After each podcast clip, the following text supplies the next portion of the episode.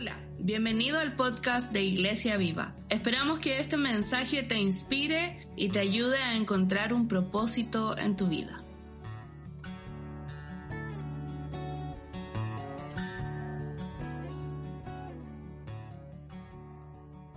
Aún recuerdo el día de mi primer gol en Chile había llegado recién acá a Chile y, había empezado a ir a jugar con los chicos de la iglesia donde yo asistía. Eh, había empezado a jugar baby fútbol con ellos cada semana. Y en verdad tengo que, eh, tengo que decirles la verdad que cuando comencé era una cosa terrible. No, no podía ni recibir ni hacer el pase. Eh, entonces no, no, fue terrible, no sabía jugar. Lo único que hacía bien era patear la pierna de los demás, así que en verdad fue atroz. ¿eh? Toda mi vida había jugado fútbol americano así, y béisbol, pero ya no, ya no podía jugar eh, el fútbol porque era algo totalmente nuevo para mí, no sabía ni las reglas. Pero yo me acuerdo que yo me esforzaba, me esforzaba mucho y, después de dos meses, eh, por fin eh, hice mi primer gol. Y yo me emocioné mucho y, me empecé a gritar y, y, me saqué la polera y saltaba y celebraba y decía gol. Y me di cuenta que nadie más me miraba. Y todos me miraron y me dijeron, fuera del área, no vale. Entonces yo me frustré porque hice un gol, pero me equivoqué en las reglas. Tuve éxito, pero en la tarea equivocada. Y justamente lo que quiero plantearles hoy es que hay montones de personas que hacen el juego de la vida de la misma manera. Tienen éxito, pero en la tarea equivocada. Justamente quiero compartir con, ustedes hoy día eh, Juan 10, 10. Así que busquen ahí en sus Biblias Juan 10, 10. Dice, dice la palabra. Estas son las palabras de Jesús. Eh, el propósito del ladrón es robar y matar y destruir. Mi propósito es darles una vida plena y abundante. Este es un capítulo interesante porque este capítulo ha sido nombrado Jesús el buen pastor. Eh, porque por medio de esta parábola o metáfora, él hace el contraste entre el ladrón que viene a, matar y destruir y robar y el buen pastor. Y para poder captar bien la idea, vamos a repasar algunos de los versículos y yo voy a ir leyendo y explicando los primeros versículos del capítulo. Por ejemplo, acá en versículo 1 dice, les digo la verdad, el que trepa por la pared de un redil a escondidas en lugar de entrar por la puerta, con toda seguridad es un ladrón y un bandido. Eh, lo que pasa en el Medio Oriente en los tiempos de Jesús había un redil en cada aldea y todas las noches los pastores de ovejas sacaban a sus ovejas del campo y las guardaban en el redil de la comunidad que tenía muros eh, más de tres metros eh, de altura. Entonces era muy grande y era seguro, para la protección de las ovejas. Ni los ladrones ni los depredadores podrían entrar. Y siempre había un portero que se quedaba en la puerta toda la noche, noche perdón, solo dejando entrar a los verdaderos pastores. Y por eso el texto dice, el que trepa por la pared a escondidas es ladrón o bandido. Sigamos al versículo 2. Dice, pero el que entra por la puerta es el pastor de las ovejas. El portero le abre la puerta y las ovejas reconocen la voz del pastor y se le acercan. Él llama a cada una de sus ovejas por nombre y las lleva fuera del redil. Cada mañana los pastores volvían a redil para sacar sus ovejas y, y llevarlas al campo. Como todas las ovejas de la aldea estaban juntas, era necesario que el pastor gritara y que sus ovejas lo reconociera, eh, lo reconocieran y se acercaran a él. Y esto es algo que se ve incluso hasta el día de hoy. Si tú vas al Medio Oriente, esto es lo que, eh, en algunos sectores, esto es lo que ocurre. Eh, sigamos en, versículo 4, dice, una vez reunido con su propio rebaño, camina delante de las ovejas y ellas lo siguen porque conocen su voz. es interesante porque el, el pastor caminaba delante de ellos para llevarlos a pastos abundantes y vertientes de agua. Por eso ustedes quizás recuerden de Salmo 23 que, él, que dice que Él me guía a pastos verdes y, me hace reposar al lado de aguas, eh, de vertientes de agua y aguas quietas. ¿Qué significa para nosotros hoy en día que Jesús es el buen pastor? Simplemente lo más esencial de esto es, lo que dice en versículo 10. Yo he venido para que tengan vida y la tengan en abundancia. Tiene que haber algo más para nosotros en esta vida de lo que vemos y buscamos diariamente. Si nosotros nos ponemos a, a, pensar en qué es lo que buscamos como seres humanos en la actualidad, en verdad es eh, reíble, es chistoso pensar en las cosas que buscamos. Quizás más likes o vistas en redes sociales y, y otras cosas de repente que son tan superficiales. Y yo hago la pregunta, ¿habrá algo más importante que Dios tiene para nosotros? ¿Qué significa que hay un ladrón que roba, mata y destruye para hoy en día? ¿Qué necesidad tiene la gente realmente hoy en día?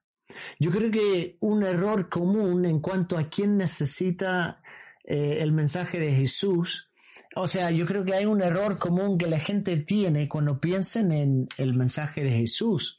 Me pasa a mí desde que llegué a Chile y cuando yo conozco a las personas, obviamente yo no soy de aquí eh, originalmente, y cuando me preguntan eh, y, en verdad es inevitable dentro de los primeros cinco minutos cuando conozco a una persona nueva, siempre me hacen la pregunta dentro de los primeros cinco minutos, ¿por qué estás aquí en Chile?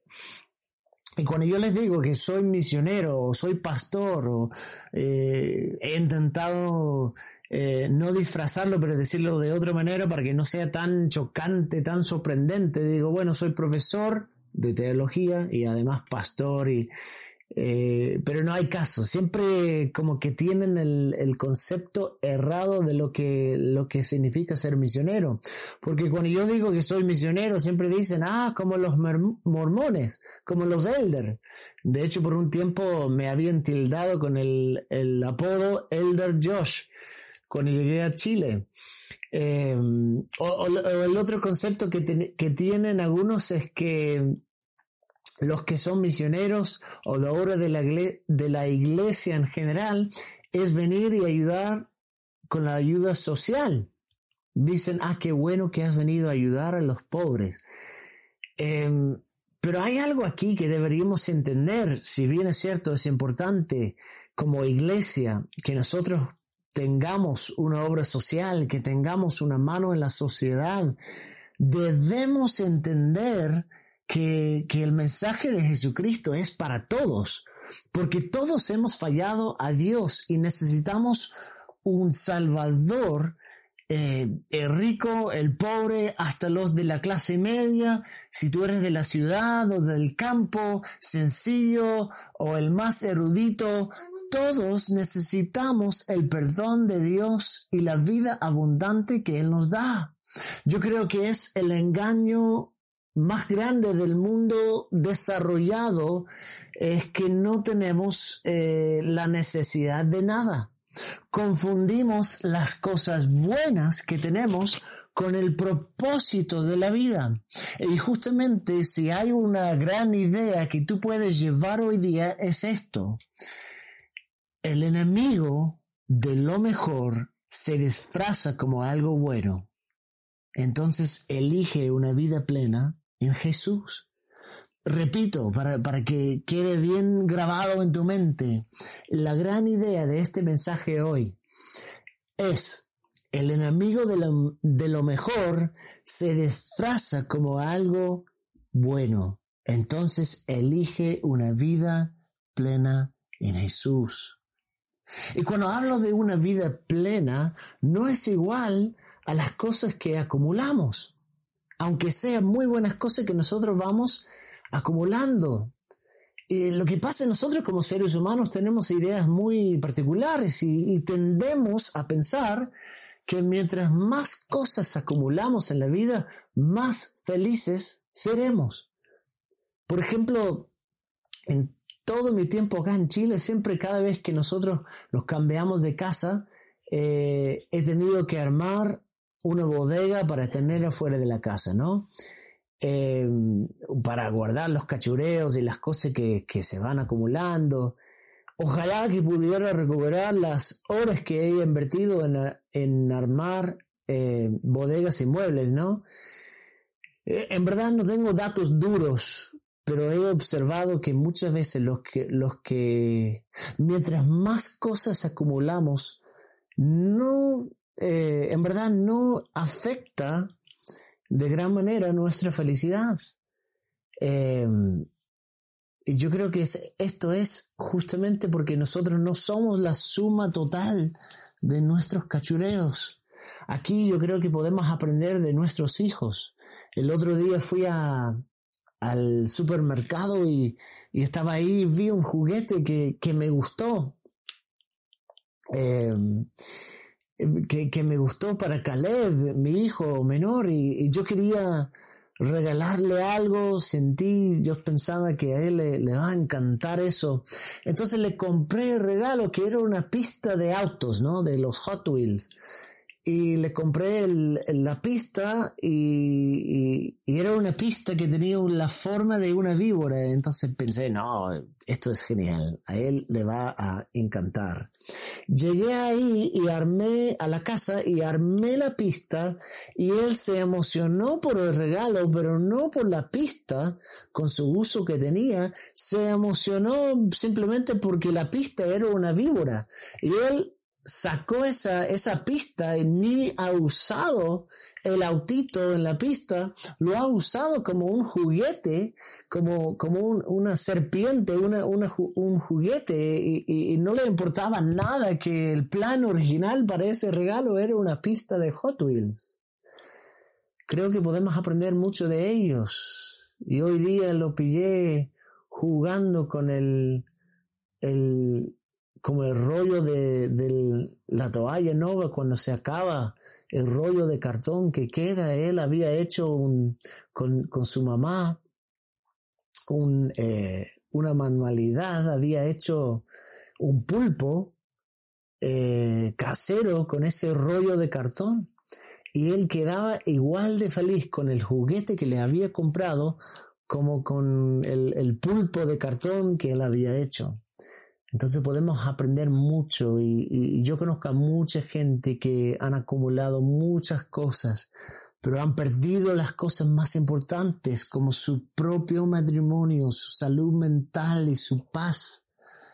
Y es justamente eso, amigos, que una vida plena no se trata solamente del éxito en cosas buenas, sino el éxito en las cosas correctas.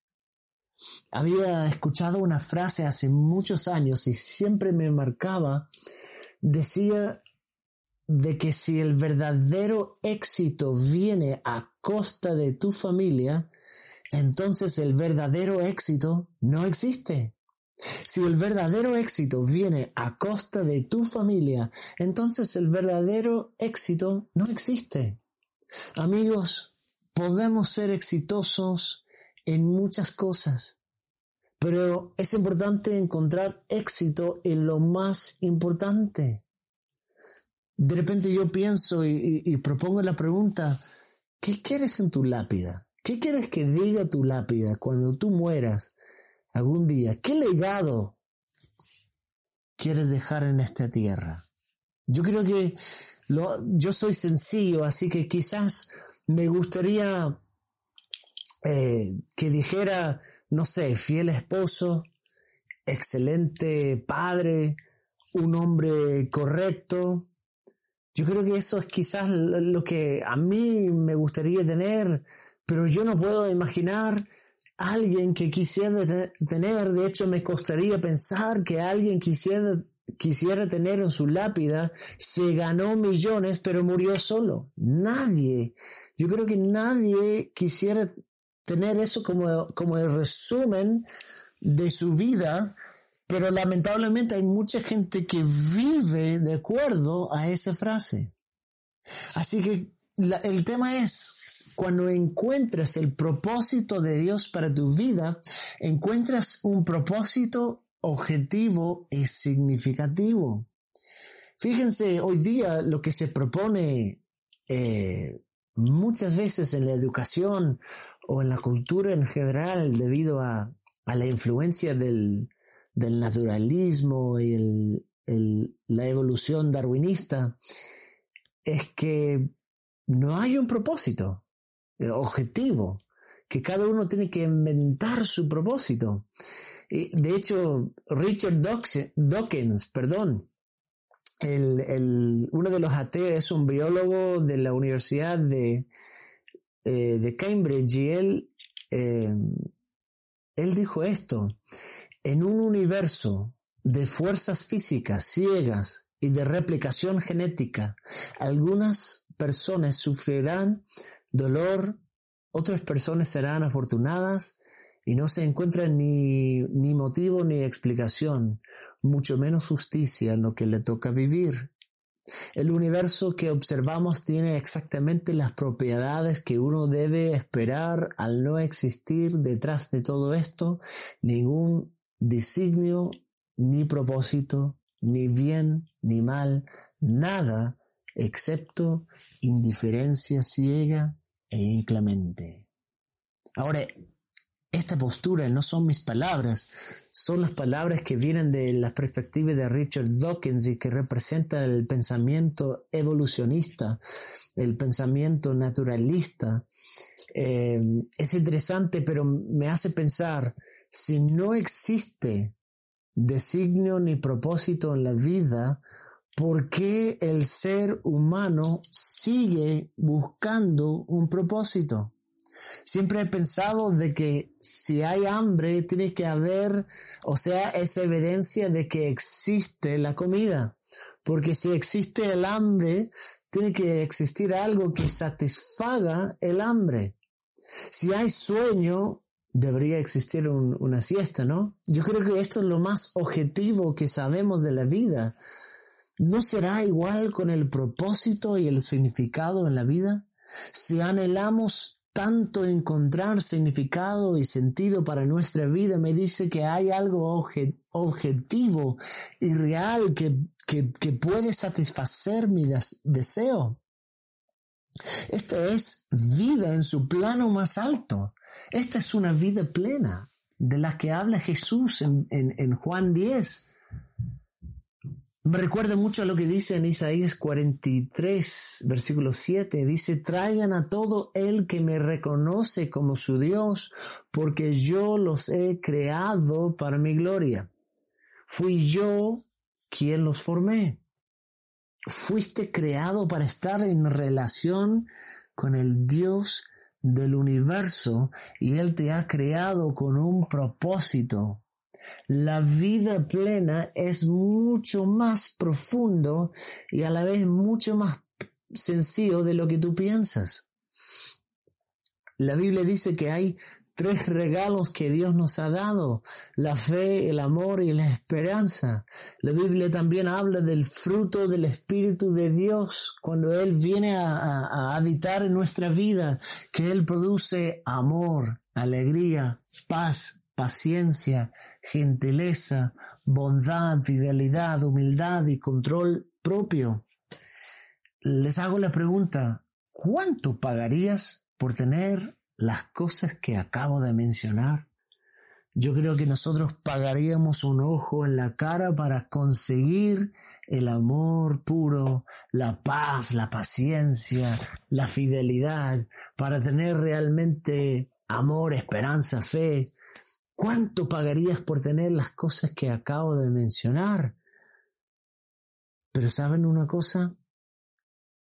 Lo irónico es que no podrías comprar estas cosas con todo el oro del mundo.